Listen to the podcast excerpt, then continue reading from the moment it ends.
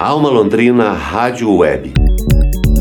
Começa agora o podcast da Alma. Informação, cultura e vida criativa. Bom dia! Hoje é quarta-feira, 25 de novembro de 2020. Estamos começando mais um podcast da Alma. Informação, cultura e vida criativa. Eu sou Ana Carolina Franzon e na edição de hoje você confere. Programa Londrina Cultura faz História terá novos editais com os recursos da Lei Aldir Blanc. Web TV da Alma Londrina explora a modalidade de esporte e luta Muay Thai, o boxe tailandês. E direto da nossa variada programação de podcasts, ouvimos I Bravissimi Cast, que promove a cultura italiana na Alma Londrina Rádio Web. Alma Londrina Rádio Web. Notícia de verdade. Depois de uma sobra de recursos de quase um milhão e meio de reais dos editais da Lei Aldir Blanc em Londrina, o Conselho Municipal de Política Cultural e a Secretaria Municipal de Cultura aprovaram a publicação de novos editais para microempresas, coletivos e entidades culturais do município. A notícia foi confirmada em uma reunião extraordinária do Conselho que foi realizada na última segunda-feira, dia 23. Durante o encontro, o secretário municipal de Cultura, Caio Júlio Cesaro, explicou os processos que envolvem esses editais e os recursos da Lei Aldir Blanc. Confira na reportagem de Bruno Leonel.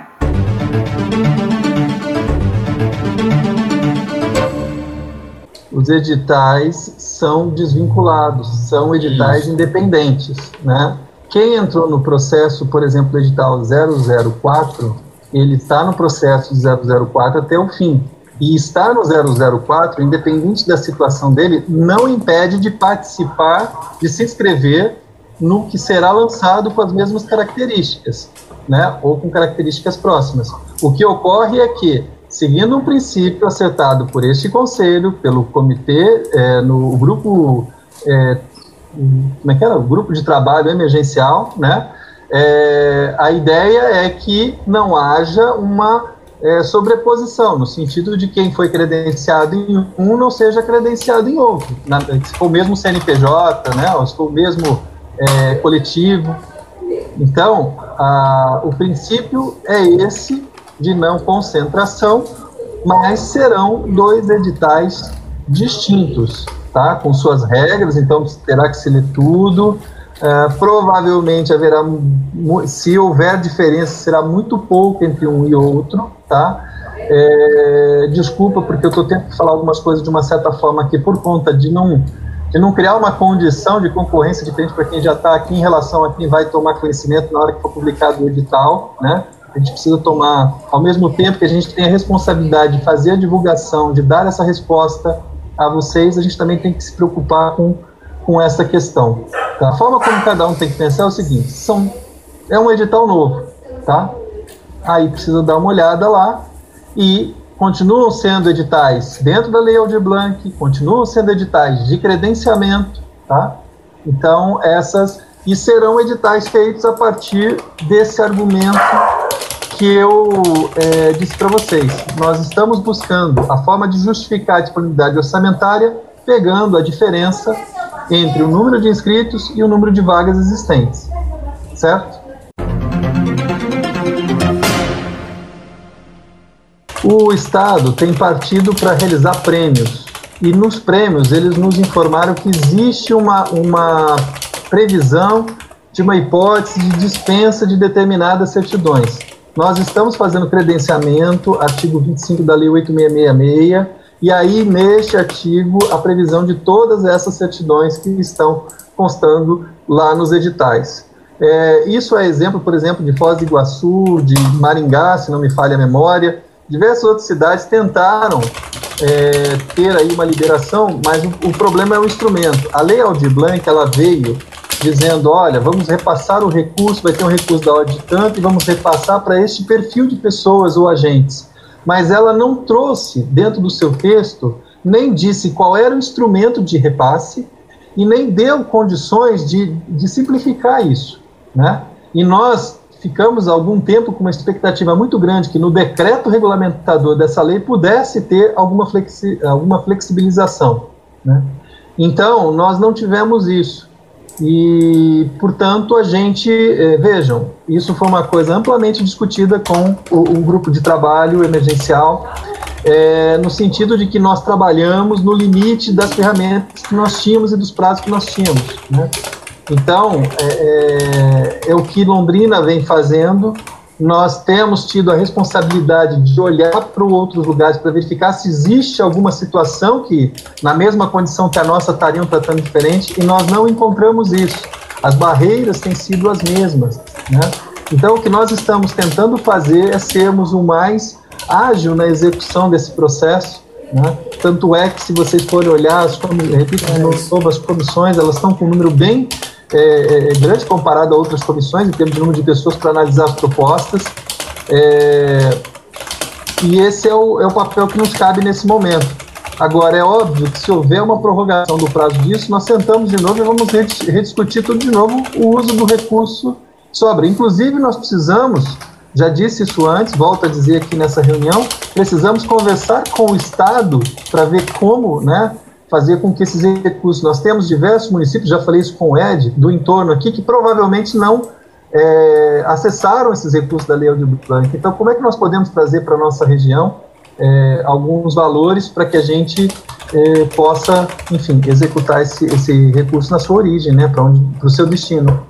Caio Cesaro, secretário de Cultura de Londrina, o presidente do Conselho de Política Cultural, Ed Mansan, também falou a reportagem. Para o Conselho, é acertada a decisão de abertura dos novos editais a fim de garantir a aplicação integral dos recursos da Lei Aldir Blanc no programa Londrina Cultura Faz História. Ed Manson.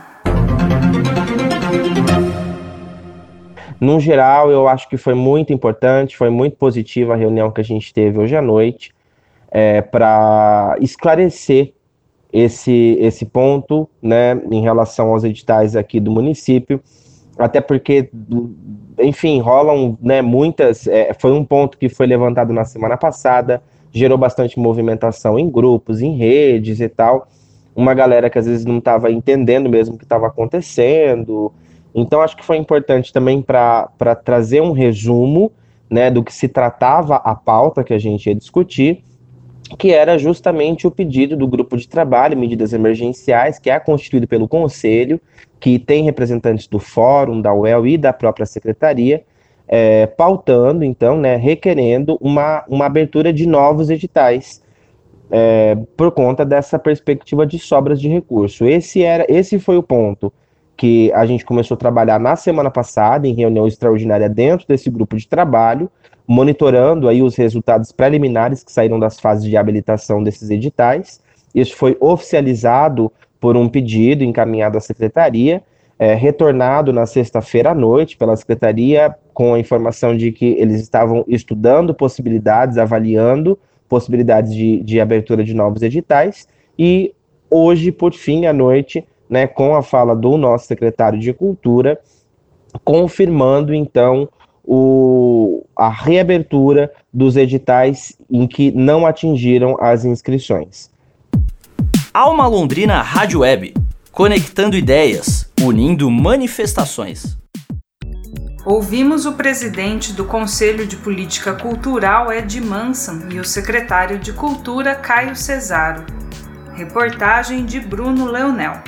A publicação dos editais e os novos prazos devem ser divulgados ainda esta semana. Acompanhe a programação da Alma Londrina Rádio Web para ficar por dentro das atualizações da Lei Aldir Blanc. Alma Londrina Rádio Web.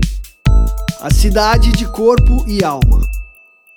Muay Thai é um esporte de ataque e defesa que tem origens nas artes marciais tailandesas. Também conhecido como boxe tailandês, a luta se popularizou por todo o mundo e aqui no Brasil enche as academias desde o final da década de 1970, quando o mestre Nélio Naja inaugurou a modalidade aqui no Paraná, na capital Curitiba.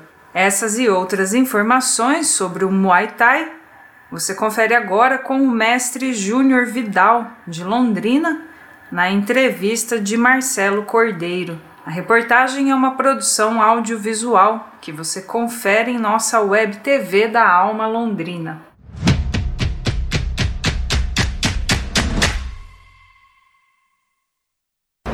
Hoje eu vou conversar com o grande mestre de Muay Thai aqui, Júnior Vidal, da Academia Chutebox. Boa tarde, Júnior Vidal. Boa tarde, boa tarde, Marcelo. Tudo bem? Tudo bem, graças a Deus. Ó, o mestre Júnior Vidal aqui é um mestre da cidade na modalidade de Muay Thai. O Muay Thai é uma luta de ataque e de defesa. O Muay Thai é uma luta de, de ataque, uma luta de contundência, né? Surgiu na Tailândia é, é, é, há muitos anos atrás, mas ele só se tornou é, é, o que é hoje, né? Ele, na verdade, ele chamava Maiboran que era a arte marcial que deu origem ao, ao Muay Thai. O Muay Thai é, ele já nasceu como esporte. Em 1929 né, foi colocadas as regras e, e, é uma luta de ataque. E lá ele é praticado é, igual futebol é aqui, né? É, é ou até mais. É, é, geralmente começa a ser praticado com 9 anos, né? A maioria tem camps, né? Academias de Muay Thai. Alguns pais também treinam seus filhos, alguns órfãos, né? Tem muito órfão de outras nacionalidades da, da Tailândia, treinam Muay Thai nos orfanatos, uh, alguns monges treinam Muay Thai. O berço das artes marciais ali é essa região, né? Da China ali. China, Tailândia, é... o Vietnã. Antigamente tinha é, o, o, Muay, o Muay Sião, né? Depois virou o Muay Thai. A Tailândia virou, de Sião virou Tailândia, mas tem o Muay, o Muay é, é, Camboja, né, ah, o Muay Vietnã. Cada um tem a sua arte marcial ah, das oito armas, né? Das oito não, nove daí. É, nove porque tem a cabeça. O Muay, Muay Thai, com as oito, porque dois punhos, dois cotovelos, dois joelhos e duas canelas, né? Ou dois pés, né, duas pernas. O Muay Thai, quando surgiu assim, ele foi uma sensação, né? É um estilo de luta forte, né? É, é, é um, estilo é, de luta é, diferente da é, um, que a gente tem normalmente. O Muay Thai é, é uma luta muito diferente, né? O Muay Thai é uma luta que tem regras muito específicas. Muita gente se perde, ou muitos atletas perdem a luta por não entender a regra, porque ela é uma, é uma regra muito específica, né? entendeu? Tem coisas, é, por exemplo, no kickbox, se você der uma, um chute no braço, não é ponto no Muay Thai, se bater no braço, é ponto, então você não pode tomar chute no braço. Sim, né? É, é, no, né, no, Muay Thai sempre solta a mão para poder dar o chute. Em outras artes marciais um chute com as mãos assim. É, Muay Thai. O Muay Thai pro Brasil, né? é, uma, o, no, pro Brasil, pro Brasil ele, ele tem. É americano. É, o, o kickbox é japonês e americano. Eles foram americano. nessa mesma época difundido, tanto nos Estados Unidos como no Japão. O criador, se não me engano, chama Mestre Noguchi, não o nosso Noguchi, né? um Noguchi, um japonês que foi para Tailândia, viu o Muay Thai, e aí misturou com o Karatê, o boxe com o Karatê, né? Que, que e criou essa, essa mistura. O, o, Muay Thai a gente nem considera ele muito arte marcial, é, é porque ele foi criado já como esporte, ele é um esporte, é, um é igual o boxe, né? É igual é um esporte, é. Entendeu? Muita, a gente chama arte marcial porque a gente tem a, a, gente tem a, a disciplina marcial, né? Entendeu? A gente tem, né, tem que ter respeito com o tatame, respeito com os lugares que treinam, que é chamado de Kai Muay, né, as academias, os dojo, a gente tem que ter esse respeito do tatame como se fosse uma arte marcial é, milenar mesmo. Né? O Mai Boran é milenar, o Muay Thai ele não é milenar, ele nasceu em 1929 com essas já com essas regras, com essas lutas, lutando. É, o importante é você bater no seu adversário. A tua estratégia, o teu jogo vence o jogo do adversário. Entendeu? É, é, você tem que usar as oito armas para que isso, que isso aconteça. Então é muito contundente. E no Brasil, ele, ele foi trazido por um, por um mestre chamado mestre Na, Nélio Naja, né? Que, é, difundiu em Curitiba e ficou famoso em Curitiba por conta da chutebox. Né? A chutebox surgiu na década de, no finalzinho da década de 70, né? começo da década de 80.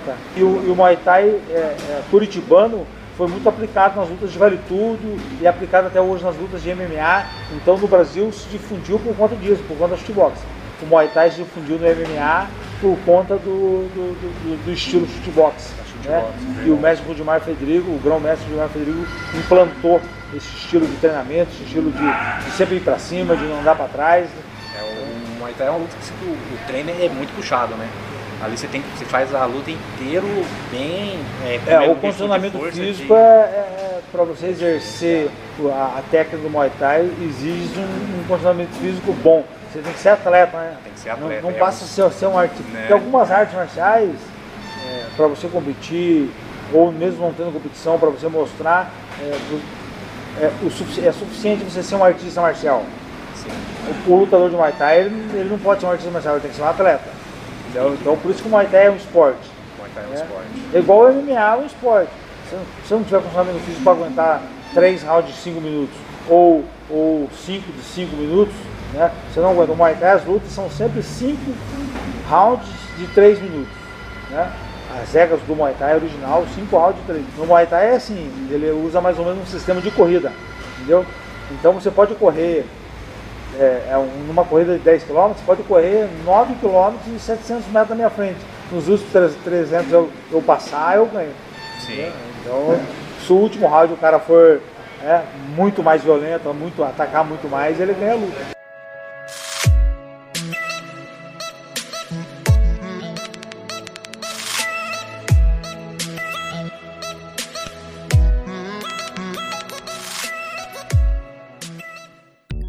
Ouvimos o mestre Júnior Vidal em entrevista de Marcelo Cordeiro, que é estudante do curso de jornalismo da Unopar, em edição de vídeo de Fabrício Santesso. A produção audiovisual na íntegra você confere na nossa web TV da Alma Londrina no YouTube. Alma Londrina Rádio Web. Informação para qualidade de vida. Em homenagem ao Dia dos Professores e das Professoras, o podcast Ibravissimi Cast preparou um especial sobre a italiana que mudou os rumos da educação mundial, Maria Montessori. Maria Tecla Artemisia Montessori nasceu em 31 de agosto de 1870 na comuna de Chiaravalle, na província de Ancona, numa época em que mais de 50% da população italiana era analfabeta. Montessori foi também a primeira mulher italiana a formar-se médica por uma escola de medicina. Observando as dificuldades encontradas pelos métodos de ensino e também os motivos para as internações psiquiátricas da época, ela desenvolveu uma linha pedagógica que se adaptava às necessidades dos aprendizes. Para falar sobre o método pedagógico de Maria Montessori, a equipe do Ibravissimi Cast entrevistou Maria Regina Mandiot, que é fundadora da escola Clover Montessori em Londrina e também Vanessa Araújo, diretora e coordenadora pedagógica da Associação Ibravissimi. Confira o trecho do podcast Ibravissimi Cast e saiba mais sobre a educadora Maria Montessori. Atualmente, existem mais de 25 mil escolas montessorianas ao redor do mundo, levando seu legado de amor, liberdade e empatia.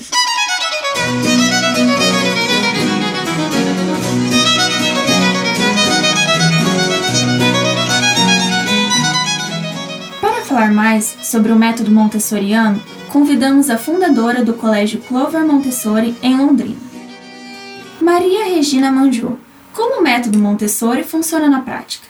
É, no método Montessori, é, o professor está sempre observando a criança. A gente diz que o professor é que segue as crianças, né? Como ao contrário né, do, do método que a gente chama convencional, onde as crianças seguem o professor. Né? As crianças, dentro de uma sala de Montessori, o professor está sempre observando as crianças para que ele possa fazer uma avaliação de onde essa criança está e que tipo de atividades a gente pode oferecer para essa criança, justamente para desenvolver dentro do interesse da criança e do lugar que a criança está no que a gente chama de períodos sensíveis, né? O que, que é que ela está pronta para aprender. Né? Esse, esse fato de né, observar a criança e, e de seguir a criança, como a gente diz, é, tem que ter para fazer isso tem que ter um professor preparado né? Então o professor montessoriano ele é, ele é preparado tanto né, na parte científica em termos de saber né que, que cada atividade que a gente propõe está desenvolvendo na criança, mas ao mesmo tempo preparado cientificamente para ver onde aquela criança está, porque o professor tem que fazer um paralelo entre o conteúdo que ele vai colocar na frente dessa criança e o lugar que essa criança está no período sensível.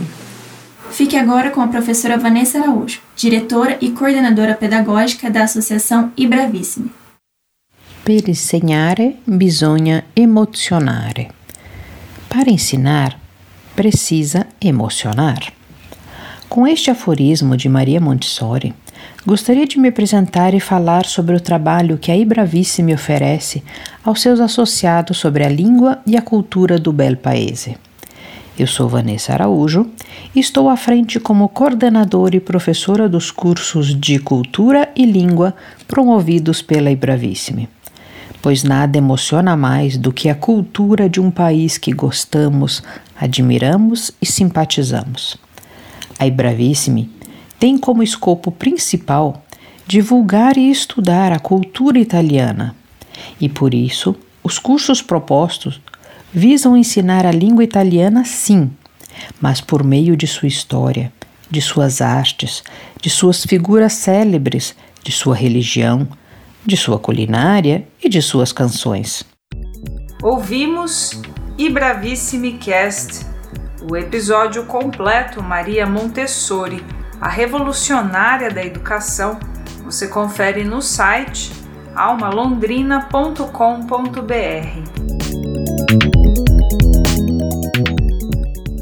Esse foi o podcast da Alma do dia 25 de novembro de 2020, episódio número 60. A produção é do Núcleo de Jornalismo da Alma Londrina Rádio Web e o apoio é do Promic, edição de áudio de Tiago Franzin, produção de comunicação de Teixeira Quintiliano, reportagem de Bruno Leonel, divulgação de Alexandre Jorge. E assistência de produção e redação das estudantes de jornalismo da UEL e da Unopar Karina Oliveira e Júlia Simões. A coordenação geral é do Daniel Thomas e eu sou Ana Carolina Franzon. Nós agradecemos a sua audiência e a sua companhia. Você acompanha o podcast da Alma no site da Alma Londrina Rádio Web, também no Spotify e no Google Podcasts. Para você, um bom dia.